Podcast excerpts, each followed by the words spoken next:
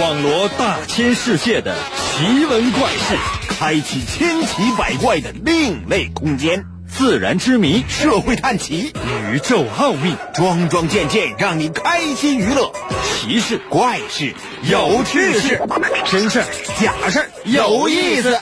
天下之大，无奇不有，信与不信，全在你一念之间。信不信？有你。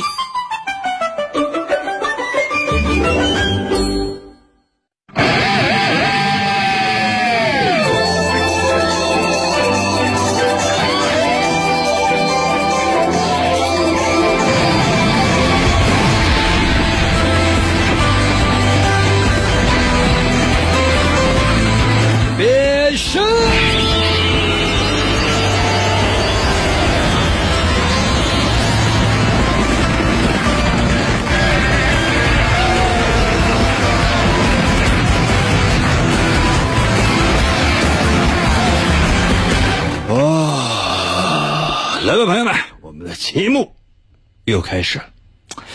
每天呢，我都在想很多很多的问题。就说现在有越来越多的人啊，收听我们节目的时候呢，都有同样的一种感觉，什么样的一种感觉呢？就是收听我们的节目呢，就是就是就是听不懂。可能有些朋友说：“云哥，那原因是什么呢？原因呢是我造成的。”哦，就非常 sorry 的，就是应该是深入浅出的来为大家伙做，但是呢，我有的时候会上来就一下下啊。就扎到底儿了，不应该这样，应该浅浅的给大家来一点点，点到为止。但凡说多了，你又听不懂，我解释起来呢还很累。那咱们要多浅才能适合你呢？今天咱们就来测量一下。可能有些朋友说，那用什么测量？哎，还是用知识吧。啊，神奇的，信不信？有你节目，每天晚上八点的准时约会。大家好，我是王银，又到了我们每周一次的填空造句、吟诗作赋的话题环节。我们今天的主题就是。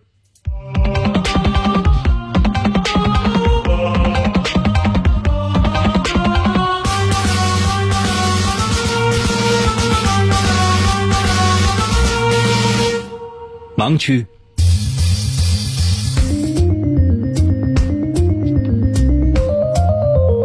哇，想一想，盲区什么意思呢？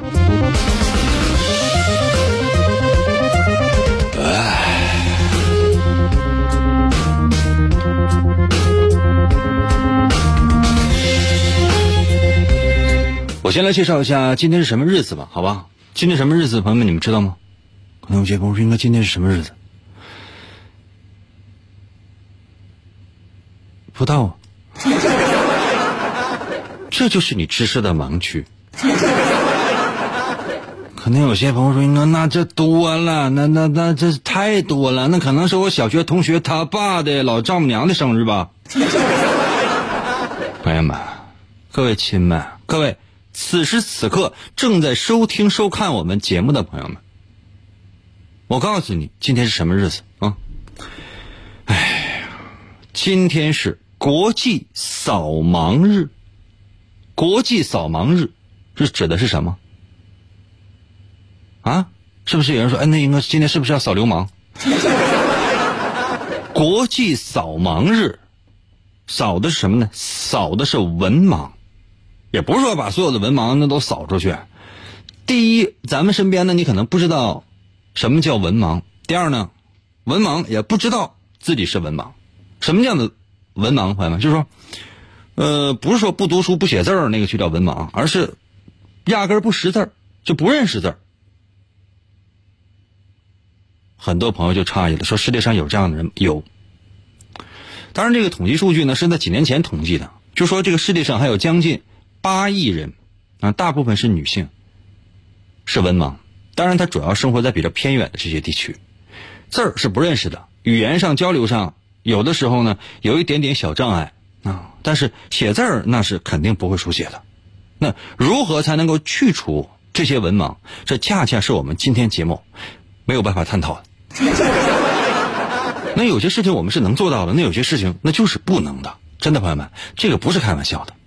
这是联合国教科文组织在一九六五年的十一月份确定的，每年的九月八号是世这叫国际扫盲日，也叫做世界扫盲日，就是希望有更多的人都关注那些上不起学的孩子，那些什么字儿都不认识的人是如何给他们扫盲，就这么简单。那我们今天呢要探讨的话题就是。你你的盲区，你知识的盲区是什么？现在有没有人知道你知识的盲区是什么？知道的给我扣个一行吗？知道的给我扣个一。知知道的就说，哎呦，英哥，我有一个地方我有知识的盲区，我不知道那玩意儿是啥，能不能就是就是就是，你自己可能都不知道，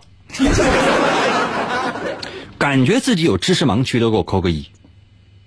那现在你这样的，你要实在不知道的话，咱们这样哈。我来问一下，我来问一下好吗？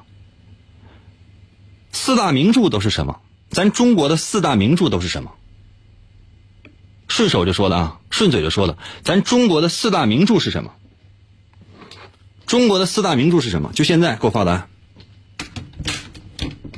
速度快点的啊！恐怖小鱼还给我练，还给我练说，应该是差两天就教师节了，用不着啊，谢谢。江南，我再问一下，四大名著是什么？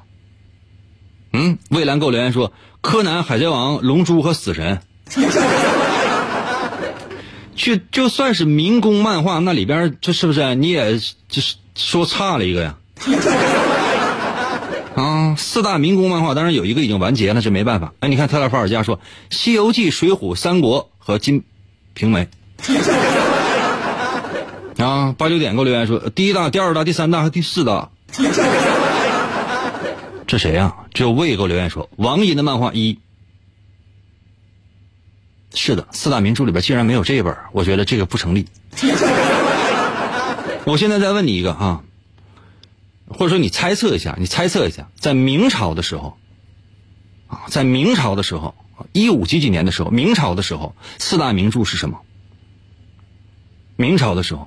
嗯，这个问题很简单，这个问题很简单，为什么？因为你想一想，《红楼梦》是什么朝代写的，你就一下就知道，缺的是什么。请问，在明朝的时候，四大名著是什么？快点的呀！请问，在明朝的时候，四大名著是什么？啊，大仔给我留言说，王寅的漫画，王寅的语录精选。王老七给我留言说：“那什么，四十二章经啊？这谁？虚伪说造纸术。”赢哥最帅给我留言说：“王银的漫画，信不信由你。”王银说事儿和王银讲童话，够意思，够意思啊！速度要快，你们的速度实在太慢了。明朝的时候，四也是有四大名著的，但是没有《红楼梦》。没有《红楼梦》，你看杜慧敏给我留言说，这个刚才说西游、三国、水浒、红楼，这个是对的哈。呃，托马星给我留言说，红楼、水浒、西游、三国，明朝的时候是没有《红楼梦》的，因为《红楼梦》是清朝的时候。曹雪芹是谁？我在节目当中，我连曹雪芹他爸，他他，曹雪芹他爷我都说过了，从来没有人讲过吗？你也不往心里去呀，你们呢？你看卡多哥留言说：“小著作、大著作、第三著作和数不语。”我是觉得哈，只要有王寅的漫画在里面，就前面其实你随便编，你爱编啥你就编啥哈。我告诉你们，明朝的时候四大名著是什么？《水浒》《西游》《三国》。王寅的漫画，开玩笑，没有王寅漫画。第四个什么是《金瓶梅》？紧接着呢，在明朝的时候，有一本书就被禁了。这种书也能出？呸！明朝时候政府禁的，哪本书被禁了？我再说一遍啊，明朝的时候四大名著啊，《三国》《水浒》《西游》和《金瓶梅》。那么，请问哪本书被禁了？现在给我留言。请问哪本书被禁了？现在给我留言。就现在给我留言。如果你只能收听，把答案发送到我的微信平台。如何来寻找我的微信？非常的简单，百度搜一下王银的微信，百度搜索一下王银的微信，能找到你就能找到，找不到的话我只能 say sorry，因为我们是不允许说的。但如果你想要收看我们的节目的话，也可以，某音某手你搜一下，搜一下我的名字王银，能搜到那就搜到，搜不到的话你当我屁也没放。为什么？这也是不许说的。我再说一遍哈，姓王的王，《三国演义》的演去掉左边的三点水，剩下的右半边那个字儿就念银，唐银，唐伯虎的银，搜一下。啊，宽宽说水浒，啊，大古说水浒，嗯，雨夜游魂这个说的是对的，啊，M M 留言说王一的漫画三被禁了，哦，那倒不至于。夏树说，辟邪辟邪剑法。开天辟地的辟啊，辟邪剑法，辟邪剑法，人家，呃，辟邪剑法一个啊，然后呢，这个，这个，东方不败练的什么来着？在嘴边我想不起来了啊，东方不败，我天，我这我这想不起，我这我这我这我竟然想不起来，我真是太丢人了。啊，快看快告诉我，东方不败念什么玩意儿来着？哎呀，哎，葵花宝典。看到没，朋友们，这个是我一个知识的盲区。就这玩意儿，我你说我都想不起来。我是以前的上学，我被老师抽大嘴巴，是不是白抽了？嗯，啊，灶坑里灶坑里还给我留言说《玉女心经》。哎呀，《玉女心经》啊，你要知道啊，哎，这个小小龙女念练完了之后啊，她跟杨过进行了一个双修。我以前都不知道啥叫双休，后来我看了一个非常特别的电影，我才说，我这就是双休啊！我天哪！你知道朋友们，我小的时候每周只休息一天，我们叫单休。后来他们说，哎，我你你们也可以有双休了，我都惊呆了。啊，我还以为我成年了呢。具体不说了，朋友们，这个就是你知识的盲区。今天咱们想要探讨的就是，你认为你的知识盲区是什么原因？又出在哪里？欢迎大家伙呢用打油诗顺口溜的方式参与到我们的节目当中来。因为今天这个题目，或者说今天我们这个话题，多多少少我做了一个难度升级，不是那么简单。这里面呢有一些思考需要你思考的东西。再说一遍，如果你只能收听，在我的微信留言；如果你既能收听又能收看的话，那你可以。在我的这个某音某手，你搜一下，找到我的话，可以直接留言。休息一下，我马上回来。信不信由你。节目主播百里挑一，内容多重筛选，咚咚咚听起来，痛苦都没了。广告过后，欢迎继续收听。在一个美丽富饶的花园里，生活着王银和他的银类们。某天。一大波僵尸悄悄来袭，他们穷凶极恶，毫无理性，为了蚕食人类的大脑，发起了猛烈的攻势。王银奋不顾身，挺身而出，用自己的语言变成豌豆。在人类们的帮助下，抵挡住了一波又一波僵尸的来袭。来，我给你加点阳光。无论是白天，还是夜晚；无论是泳池，还是屋顶；即便是在浓重的雾霾中，银哥的声音都会化作一枚枚有力的炮弹。划过漆黑的夜空，冲破重重的阻碍，为了保护人类幸福的家园，不懈的狂喷。哇，来了，继续回到我们神奇的“信不信由你”节目当中来吧。大家好，我是王银，今天呢是我们的吟诗作赋的。话题环节也欢迎你呢，可以用打油诗顺口溜的方式呢参与到我们的节目当中来。因为这个时段呢，我们给的时间比较长，你可以有三十分钟甚至更长的时间，你可以有三十五分钟过来写诗。呃，诗人是给这么是给这样的长度，但如果你觉得你不行，不是诗人的话，那对不起，那你可以或者说你只能随时随地参与到我们的节目当中来。我们节目当中只有两种人：诗人和干人。你就当个干人吧。准备好了啊！我今天问的是，你知识的盲区是什么？或者你认为你的知识盲区是什么？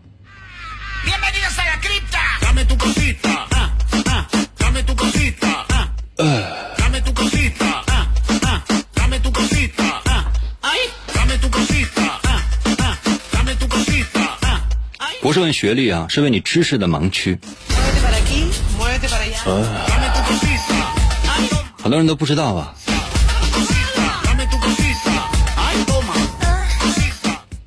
围棋给我留言说：“安娜卡你哪了？” 你这么整完之后，我说实话，我连安娜卡列尼娜那个词儿我都忘了。关关给我留言说：“我认为我的知识盲区，推背图、奇门遁甲、黄帝内经、墨家机关术和术不语。”大哥，你就说前几个，说实话哈，就这几个，你说谁敢说已经参透了？术不语，说实话是我写的，现在看起来有也有些地方不明白。真的，就是那奇门遁甲，就是你上网你查一查，就这些玩意儿整完之后，你想还哪有什么忍术？啊，你感觉那日本的忍术都是照中国的奇门遁甲编的，是吧？还查克拉什么查克拉？那玩意儿不就是气功吗？丹田里边出来那玩意儿。那推背图那玩意儿，你说你你再研究研究诺查丹马斯，咱中西合璧一下，万一哪天说你整出来呀，哪天地球又毁灭了，都有可能。那不是那么玩的，你还这还懂阴阳小八卦，你要干啥？前知五百年，后知五百载，你搁这中间你干啥呢？诸葛亮大师。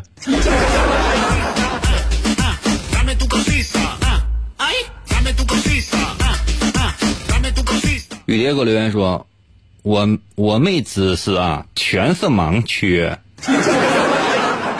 那你这样呢？你跟我讲讲你特长，就是说你认为在哪个领域，或者说在哪个知识领域你很擅长也行。你随便说一个点，比如说，哎，英哥，我吃烤串的时候，我一吃就知道吃的是牛身上哪个位置，我就知道羊身上哪个位置。”那也可能是猪身上的。你要知道，牛羊肉有的时候特别贵，而且呢，口感呢也不见得有猪肉好。嗯，以前呢就是，呃，我看新闻报的那个特别特别特别有趣的两个事儿哈。呃，如果现在你正在吃饭的话呢，请你暂时先把声音把音量调没，那么三十秒就可以了，然后一分钟吧，调一分钟吧。第一个什么就是羊肉串啊，这羊肉串呢，你知道那羊肉呢很贵的，买什么呢？买羊肉，啊，当然就是说这是头几年的事情了。当时羊肉比猪肉贵，现在猪肉应该是翻起来。呃，现在猪肉也没翻起来。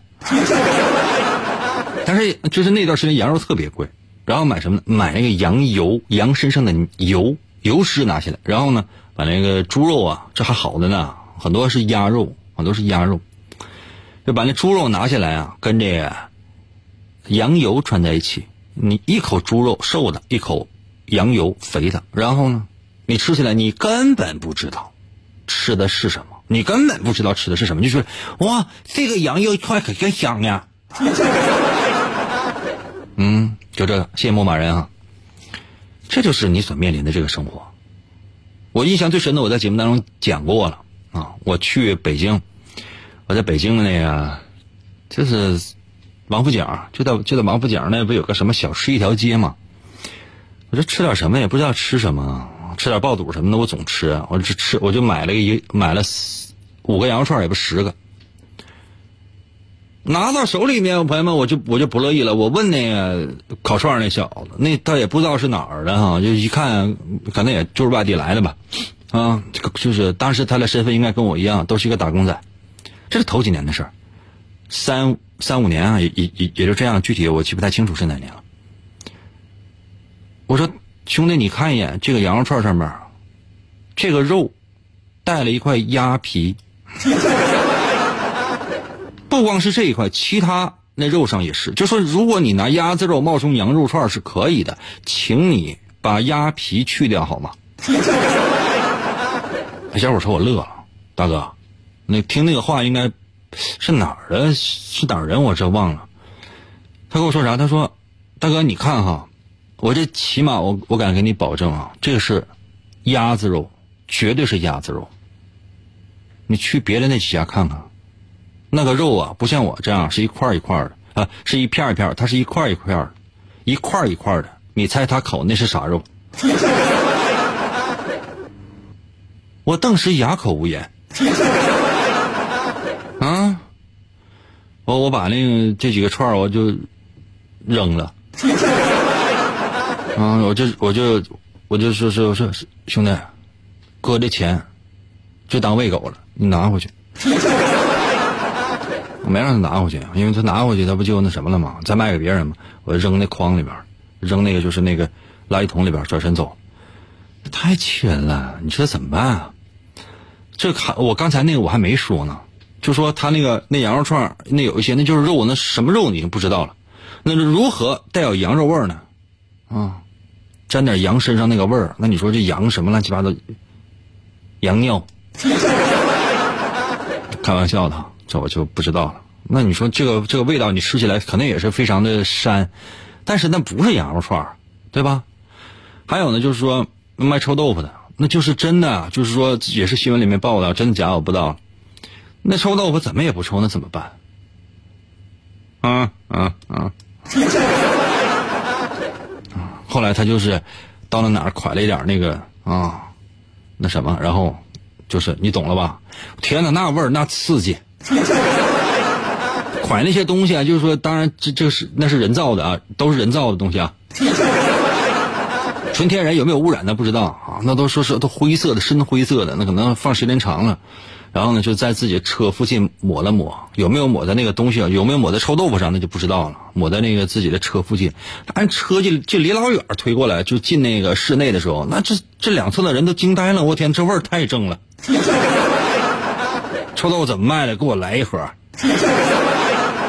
啊！我天，就是就人就是就就就像苍蝇围，这不？啊！铁锅给我留言说：“哎，我吃饭呢，不告诉你关一分钟吗？”我们今天的主题呢是知识的盲区，请你来说说你的知识的盲区是哪？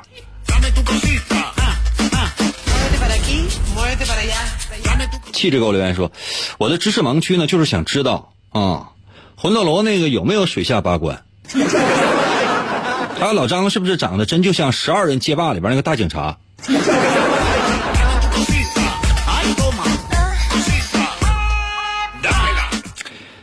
老张长得就像是《十二人街霸》里边刚被干死的那个俄罗斯大汉，戴个眼镜，那就是老张的真实面孔啊！另外，魂斗罗水下八关这个事情呢，我也跟你讲一讲。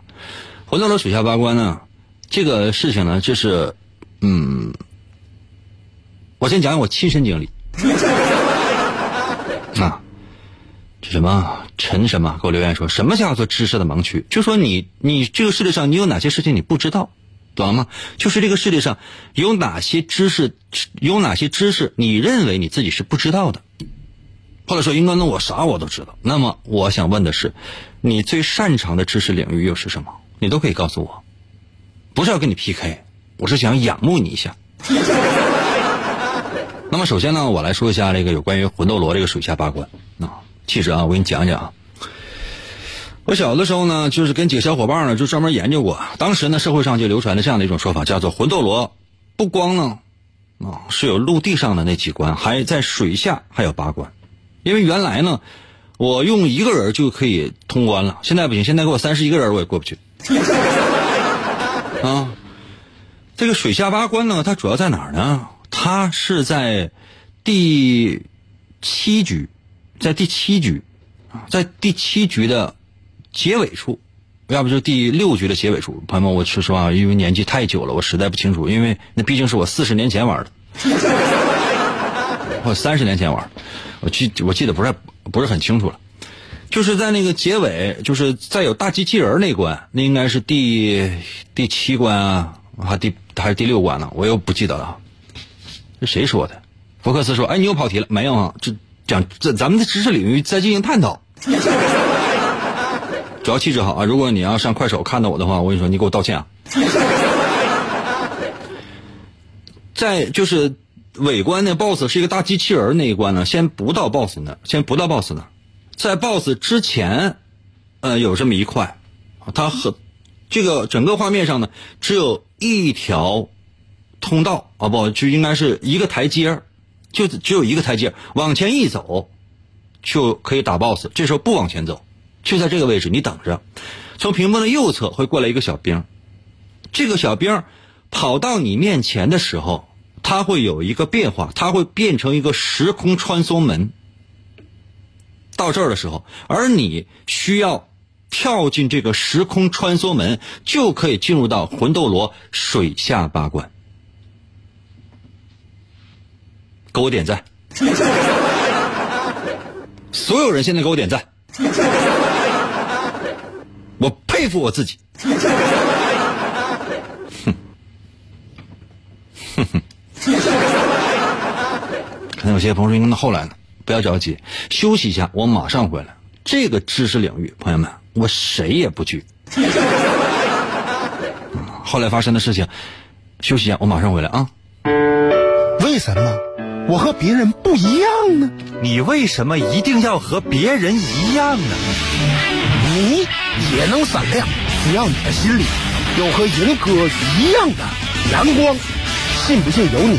广告过后，欢迎。继续收听，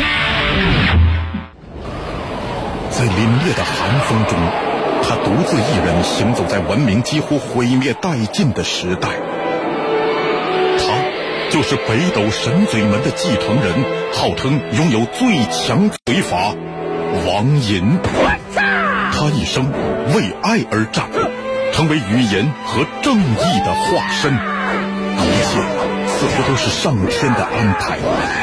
王银的一生充满了坎坷和磨难，经过了地狱的磨练，加上超人的执念，他发挥出超人的语言能力，一瞬间击败了曾把他打入地狱和在他胸口留下七个麦克风的仇人。他背负着极度的悲伤和世人的希望，以救世主的身份，在广播中扫除邪恶与不公。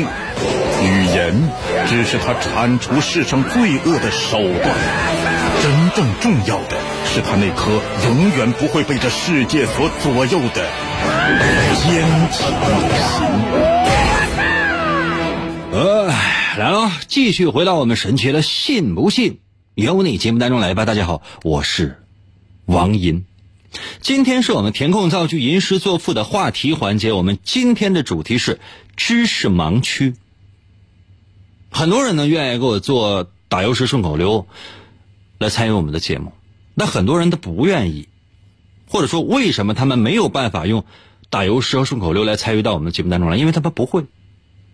就是好像有些人呢会唱歌，有些人呢就不会，而那些唱歌跑调的人，他们是不知道自己唱歌跑调的，他觉得。你就是那些所谓唱歌好的啊，那我们认为唱歌好的人，他们唱歌才真正跑调，懂吗？就说不要以为就是就是他们自己都知道，他们自己不并不知道自己唱歌跑调，永远不知道。就即便被人说无数次你唱歌跑调，他说呸，你在唱歌跑调，你全家唱歌跑调，就是他是绝对不会知道自己唱歌跑调的，懂了？这就是现实。刚才呢，我问大家伙儿一个，就是有关于招财猫啊，就是这个招财猫，嗯，现在呢，你看很多商家门口放一个招财猫，招财猫怎么怎么样？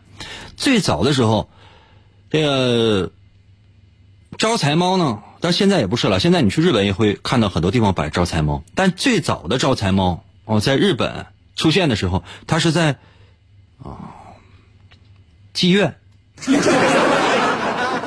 我想了半天，是不是可以用其他词儿？就不用，就这样。那是招揽顾客了，那意思就是来玩儿啊。现在呢，就是这种嗯那意义呢，逐渐的就丧失了。嗯，那更多的就是，啊、就是，对吧？哎，我我刚才我说到哪儿了，朋友们？我刚才说到哪儿都被你们给打断了。知识的盲区，因为今天呢是世界扫盲日嘛，我想问一问，就说你认为你自己的知识的盲区是什么？啊，我来看一看这个微信平台上面大家的留言啊。哎，我刚才说个什么话题来着？然后我说一半，然后我想不起来了。我这，哎，怎么回事呢？突然之间就觉得应该说点什么，但是忘了呢。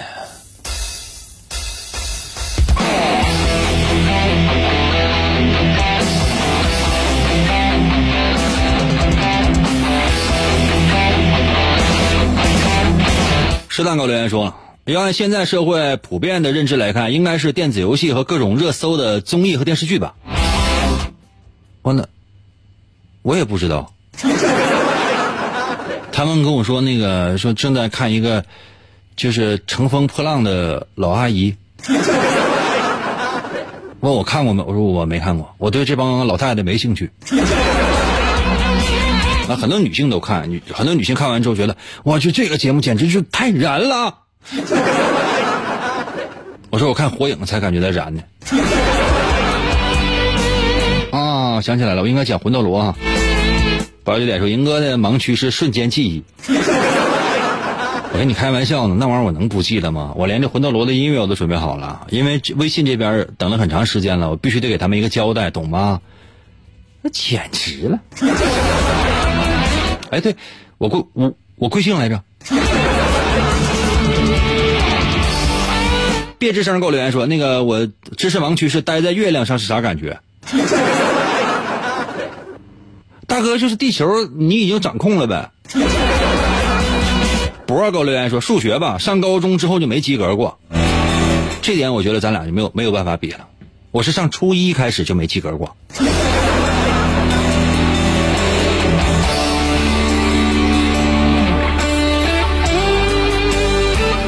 维希尔给我留言说了，我妈有个技能，就是随时随地知道我兜里有多少钱，这一块一直都是我的知识盲区。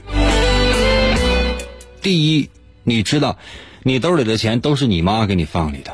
第二，当你成年之后开始有自己的钱的时候，你的那兜你妈每天都翻一下。在一个家庭，你知道夜深人静，所有人都睡去的时候，你妈在干啥了吧？他不是故意要翻你，他只是想知道你的生活究竟是怎样的，用心良苦，爱你妈吧。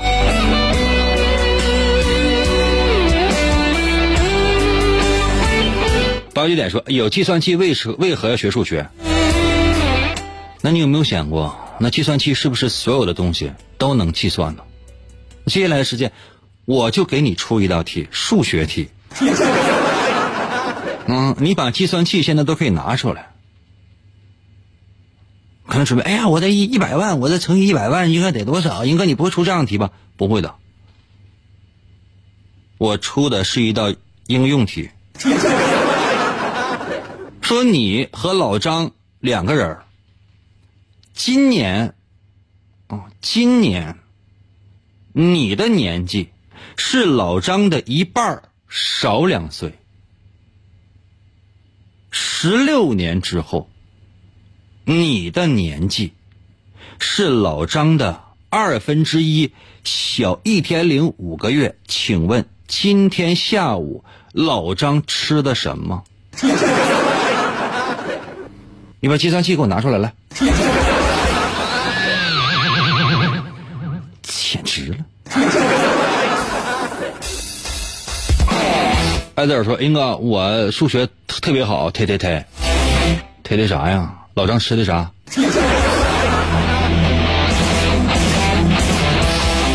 大伟给我留言说：“烤地瓜。”从今天开始，你就是数学课代表。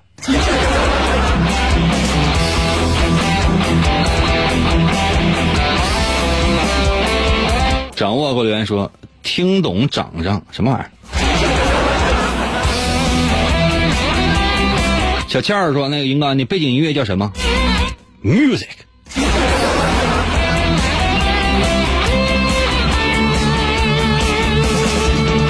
远购留言说：“我的知识盲点，《金瓶梅》为什么成了禁书？是不是金刚狼的整形技术？有可能《金瓶梅》就是金刚狼给整没了。”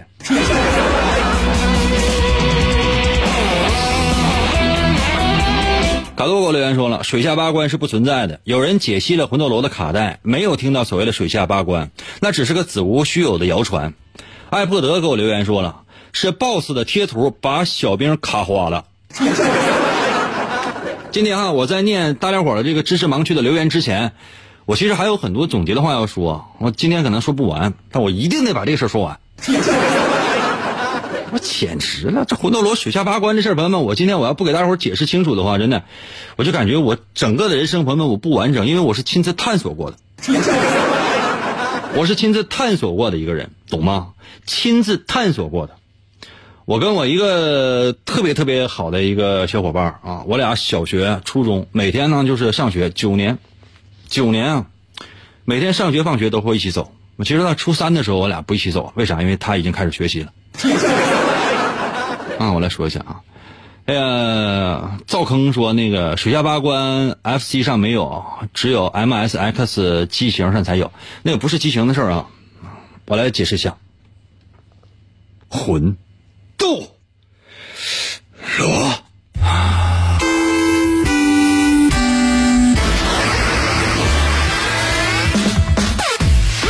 哎，我刚才那个发言是不是感觉特别有激情？就是那个你听你看那个动漫里面呢，就经常就有啊，你就正常人说魂斗罗，那就魂斗罗了呀。很多女性都不知道我说的是什么，这个无所谓啊。但你稍微有一点情感在里面呢，这感觉就不一样。就比如说魂斗。罗，你应应用在动画片里面就是奥利瓦。你你现在设想一下，就是说这个鸣人马上就是要要当村长了，要当火影了，奥利瓦，我的希望，精神小伙。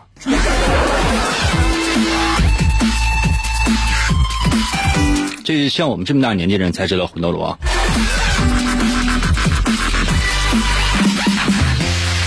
魂斗罗说：“英哥，那哥俩叫啥？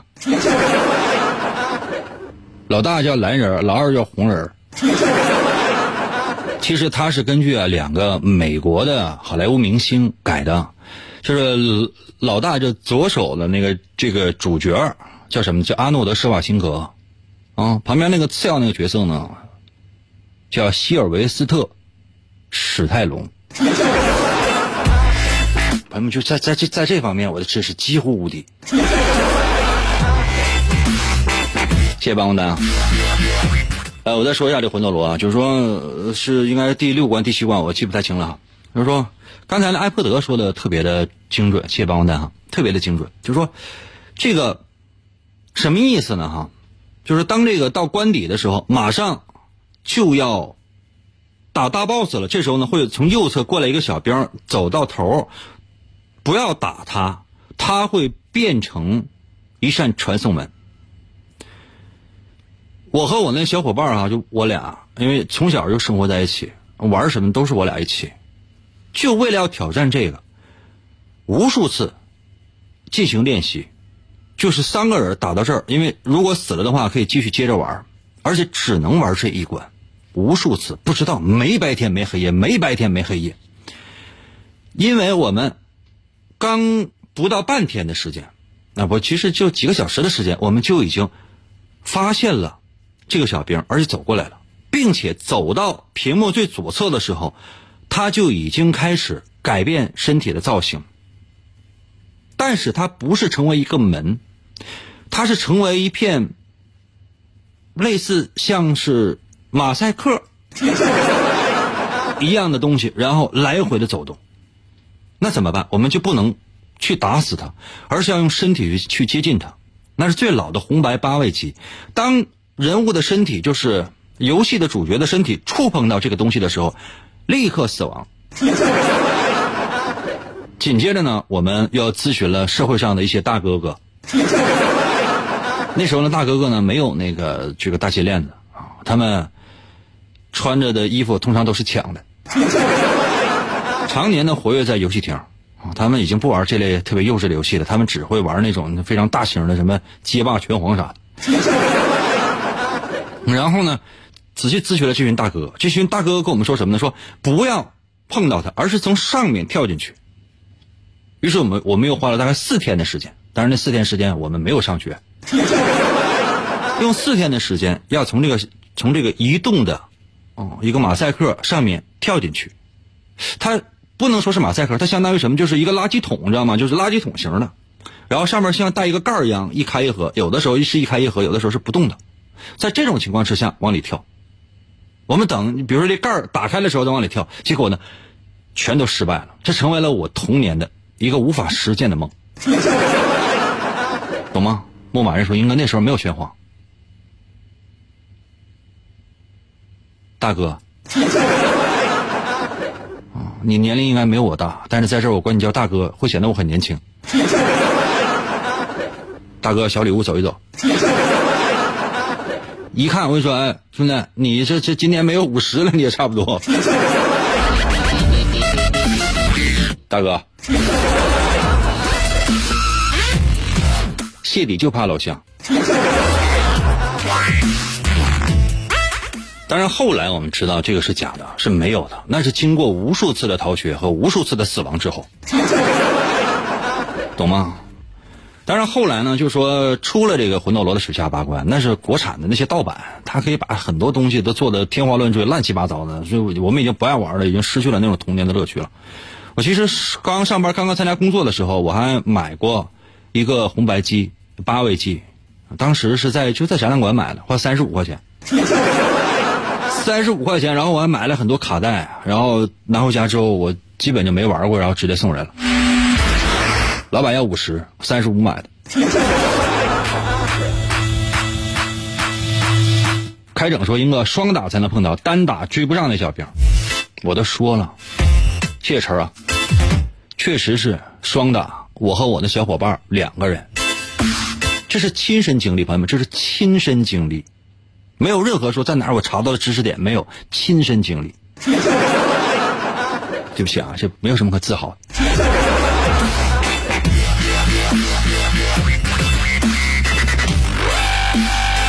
我们今天的主题呢是知识盲区，我赶紧看一下微信啊。谢谢皮头啊，月游魂给我留言说，我的盲区很尴尬，一做家务就被骂。嗯，做饭能把厨房炸，就连面条都不会下。夏天预烤一鸡架，多放孜然，多放辣。结果火候有点大，鸡架直接被火化了。想煮鸡汤送老爸，买来生鸡把锅下，结果没把鸡毛拔，汤里全是鸡粑粑。太有才，太恶心了。今天这个节目到结尾的时候，多多少少有一点恶心。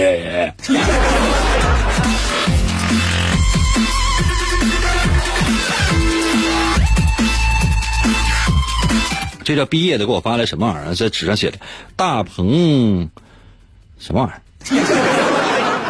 啊，大鹏终日同风起，扶摇直上九万里。你要干啥？